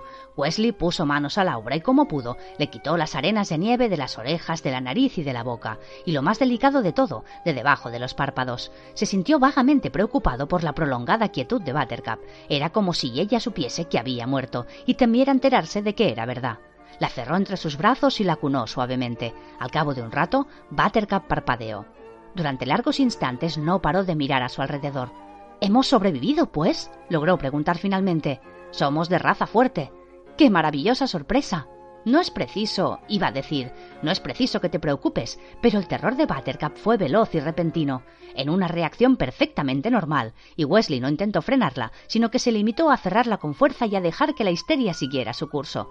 Buttercup se echó a temblar de tal manera que pareció a punto de emprender el vuelo, pero eso fue lo peor. A partir de allí, el llanto tranquilo y acompasado no tardó en aparecer. Después volvió a ser la Buttercup de siempre. Wesley se incorporó, volvió a colocarse la espada y a envainar el cuchillo largo. Ven, le ordenó, tenemos mucho camino por recorrer.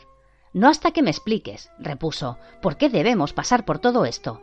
Ahora no es el momento, le contestó Wesley tendiéndole la mano. Sí que es el momento. Buttercup no se movió de donde estaba. Wesley suspiró. La muchacha hablaba en serio.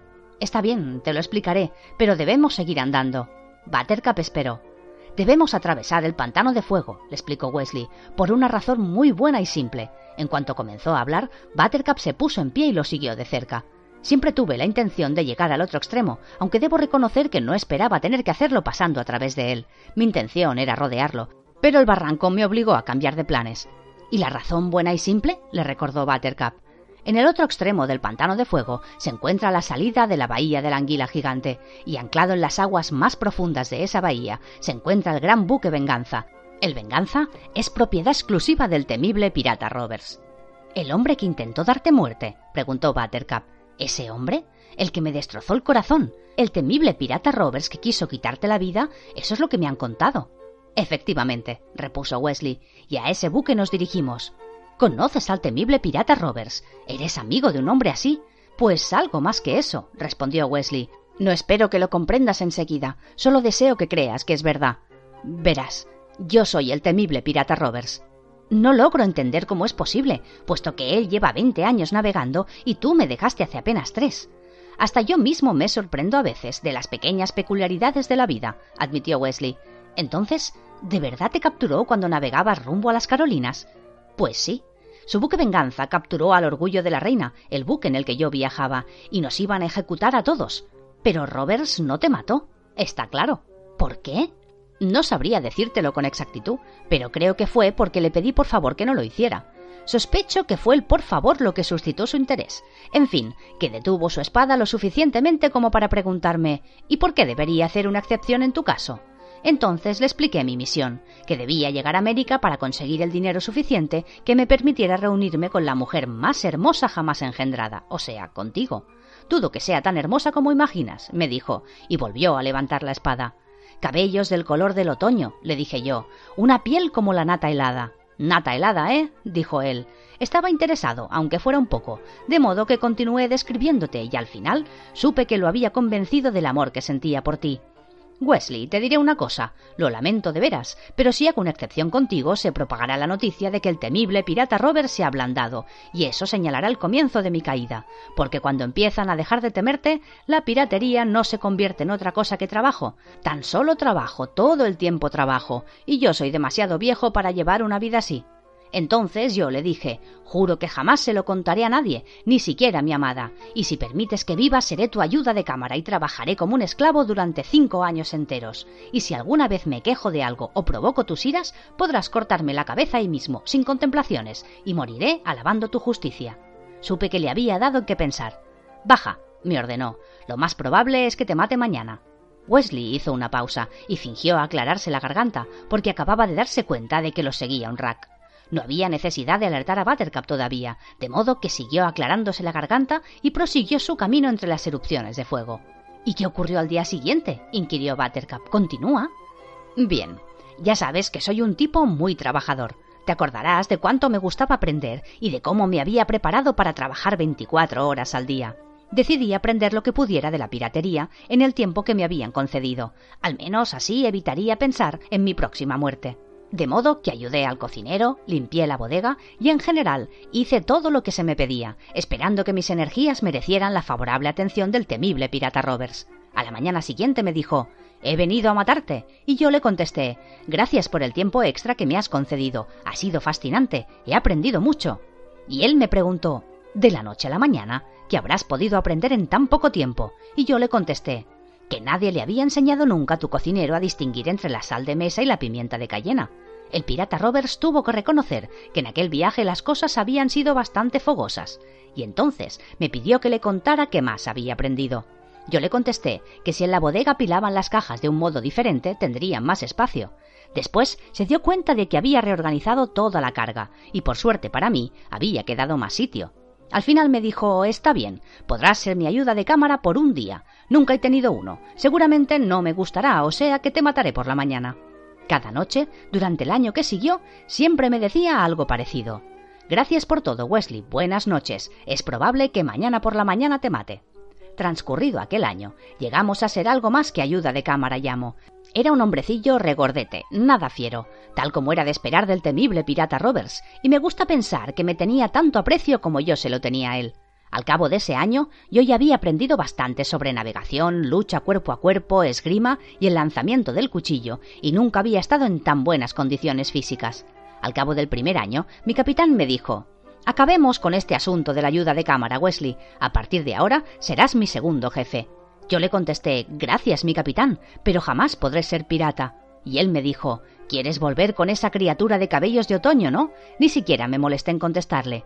Un año o dos de piratería y te hará rico, y entonces podrás volver. Así que le dije Tus hombres llevan años contigo, y no por eso son ricos. Él me contestó Eso es porque no son el capitán. Pronto voy a retirarme, Wesley, y el venganza será tuyo. Amada mía, he de reconocer que cuando me dijo esto me ablandé un poco, pero no llegaron a una decisión definitiva. Él decidió entonces que me permitiría ayudarlo en las próximas capturas para ver si me gustaba, y eso hice. Y había otro rack que le seguía el rastro. Avanzaba por un flanco mientras ellos proseguían el camino. Fue entonces cuando Buttercup los vio. ¿Wesley? Shh, tranquila, los estoy vigilando. ¿Quieres que acabe? Te ayudará a no pensar en ellos. Le ayudaste en sus siguientes capturas, le recordó Buttercup, para ver si te gustaba. Wesley esquivó una repentina erupción de fuego y con su cuerpo escudó a Buttercup del calor. No solo me gustó, sino que resultó ser que tenía talento para ello, tanto que una mañana de abril Roberts me propuso que el siguiente barco sería mío para ver qué tal me iba. Esa misma tarde divisamos un enorme buque español cargado hasta los topes que iba rumbo a Madrid. Nos acercamos a él. Estaban aterrados. ¿Quién sois? preguntó a gritos el capitán. Wesley, le contesté. Jamás había oído hablar de vos, me contestó, y después abrieron fuego. Un desastre, no me temían. Estaba tan nervioso que lo hice todo mal, y el buque no tardó en escapar. No hace falta que aclare que me sentí muy descorazonado. Roberts me llamó a su camarote. Me vine abajo como un muchacho azotado. Pasa, me ordenó. Cerró la puerta y nos quedamos solos. Esto que voy a decirte no se lo he contado nunca a nadie y debes guardarlo en el más estricto de los secretos. Por supuesto, le dije que sí. No soy el temible pirata Roberts, me dijo. Mi nombre es Ryan. Heredé este barco del anterior temible pirata Roberts, igual que tú lo heredarás de mí. El hombre que me lo dejó en herencia tampoco era el verdadero temible pirata Roberts, se llamaba Camberboon o algo así el temible pirata Roberts auténtico se retiró a Araya quince años, y desde entonces ha vivido como un rey en la Patagonia. Le confesé entonces mi confusión. Es muy sencillo, me explicó Ryan. Al cabo de unos cuantos años, el rover original se hizo tan rico que quiso retirarse. Clooney era su amigo y su segundo oficial, de modo que le dio el barco a Clooney, que tuvo una experiencia idéntica a la tuya. En el primer abordaje que intentó llevar a cabo, estuvo a punto de zozobrar.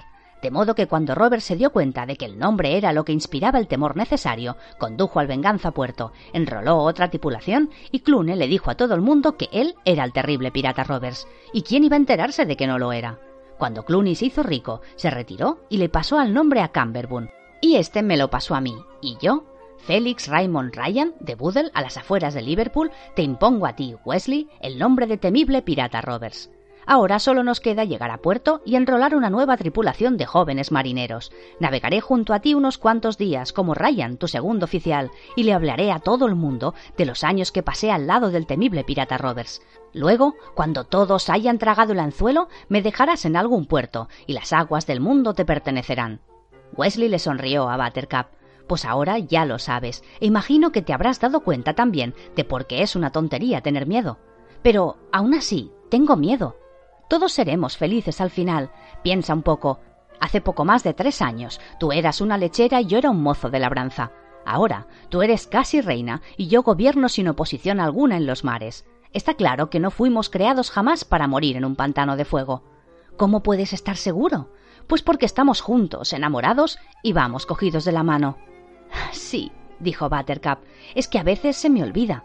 Sus palabras y su tono sonaron un poquitín fríos, algo que Wesley habría sin duda notado de no ser porque en ese momento un rack saltó desde la rama de un árbol y se abalanzó sobre él, le hincó los enormes dientes en el hombro descubierto y lo derribó al suelo provocándole una hemorragia repentina. Los otros dos rack que les habían estado siguiendo atacaron también. Ni se fijaron en Buttercup, sino que se lanzaron directamente con hambrienta fuerza sobre el hombro sangrante de Wesley. Todo comentario sobre los rack, roedores de aspecto gigantesco, debe necesariamente comenzar con la mención del capibara sudamericano, que según se sabe ha llegado a alcanzar un peso de 70 kilos. Sin embargo, no son más que unos cerdos acuáticos prácticamente inofensivos. La rata de pura raza de mayor tamaño quizás sea la de Tasmania, que ha llegado a pesar unos 45 kilos, pero carece de agilidad y al alcanzar el tamaño adulto tiende a ser lenta y perezosa, por lo cual gran parte de los pastores de Tasmania han aprendido fácilmente a evitarla.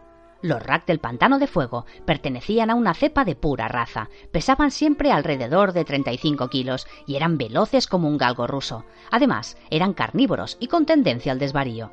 Las ratas lucharon entre sí para llegar a la herida de Wesley. Sus enormes incisivos destrozaron la carne desprotegida del hombro izquierdo de Wesley, y el pobre no tenía ni idea de si Buttercup había sido ya devorada. Solo sabía que si no hacía algo espectacular enseguida, pronto lo devorarían. Fue entonces cuando echó a rodar intencionadamente hacia la erupción de fuego. Tal como había esperado, sus ropas comenzaron a arder, pero lo más importante de todo fue que las ratas salieron corriendo en un instante, espantadas por el calor y las llamas, y eso bastó para que Wesley cogiera su cuchillo y lo hundiera en el corazón del animal que tenía más cerca. Las otras dos se abalanzaron instantáneamente sobre su hermana y comenzaron a devorarla mientras el animal seguía chillando. Para entonces, Wesley había recuperado la espada y con dos rápidas estocadas dispuso el trío de roedores. Date prisa, le gritó Buttercup, que se había quedado petrificada de miedo en el sitio donde había caído la primera rata. Vendas, vendas, le gritó Wesley. Haz unas cuantas vendas o moriremos. Dicho lo cual, echó a rodar por el suelo, se arrancó las ropas quemadas y de inmediato se dispuso a cubrir con barro la profunda herida del hombro. Son como tiburones, les atrae la sangre, viven de sangre. Se untó más y más barro sobre la herida. Debemos parar la hemorragia y cubrir la herida para que no huelan la sangre. Si no logran olerla, sobreviviremos. Si la huelen, estamos acabados. Ayúdame, por favor. Buttercup rasgó sus vestidos e hizo vendas, y entre los dos cubrieron la herida. El barro del pantano de fuego les sirvió para detener la hemorragia, y luego colocaron capas y más capas de vendas sobre la herida. Pronto sabremos si ha funcionado, dijo Wesley al ver que otras dos ratas le observaban. Wesley esperó empuñando la espada. Si cargan contra nosotros, es que la huelen, susurró. Las ratas gigantescas se quedaron allí, mirándole. Ven, le susurró Wesley. Otras dos ratas gigantescas se unieron al primer dúo. Sin previo aviso, Wesley lanzó una estocada con su espada y la rata que estaba más cerca de ellos empezó a sangrar. Las otras tres se contentaron momentáneamente con ese festín. Wesley cogió a Buttercup de la mano y emprendieron otra vez la marcha. ¿Cómo te encuentras? le preguntó ella. Muy cerca de la agonía, Pero podemos hablar de eso más tarde. Ahora date prisa. Se dieron prisa. Llevaban una hora en el pantano de fuego, que resultó ser la más tranquila de las seis que tardaron en cruzarlo por entero. Pero lo hicieron, vivos y juntos, cogidos fuertemente de la mano. Estaba a punto de oscurecer cuando por fin vieron el enorme buque Venganza, anclado en la parte más honda de la bahía. Wesley, que aún se encontraba en los confines del pantano de fuego, cayó de rodillas derrotado pues entre él y su barco había algo más que unos cuantos inconvenientes. Desde el norte se aproximaba la mitad de la armada, desde el sur la otra mitad. Cien caballeros con armas y armaduras, delante de ellos el conde, y frente a todos solo los cuatro blancos con el príncipe montando el corcel guía. Wesley se puso en pie. Tardamos demasiado en cruzar. La culpa es mía. Acepto vuestra rendición, le dijo el príncipe. Sin soltar la mano de Buttercup, Wesley le contestó Nadie se ha rendido. Os comportáis tontamente, replicó el príncipe. Reconozco vuestra valentía. No hagáis el ridículo. ¿Qué hay de ridículo en ganar? quiso saber Wesley. Opino que para que podáis capturarnos debéis entrar en el pantano de fuego. Llevamos muchas horas aquí dentro. Sabemos dónde están las arenas de nieve. Dudo que vos y vuestros hombres estéis ansiosos por seguirnos. Y llegada la mañana habremos huido. No estaría tan seguro, dijo el príncipe señalando hacia el mar.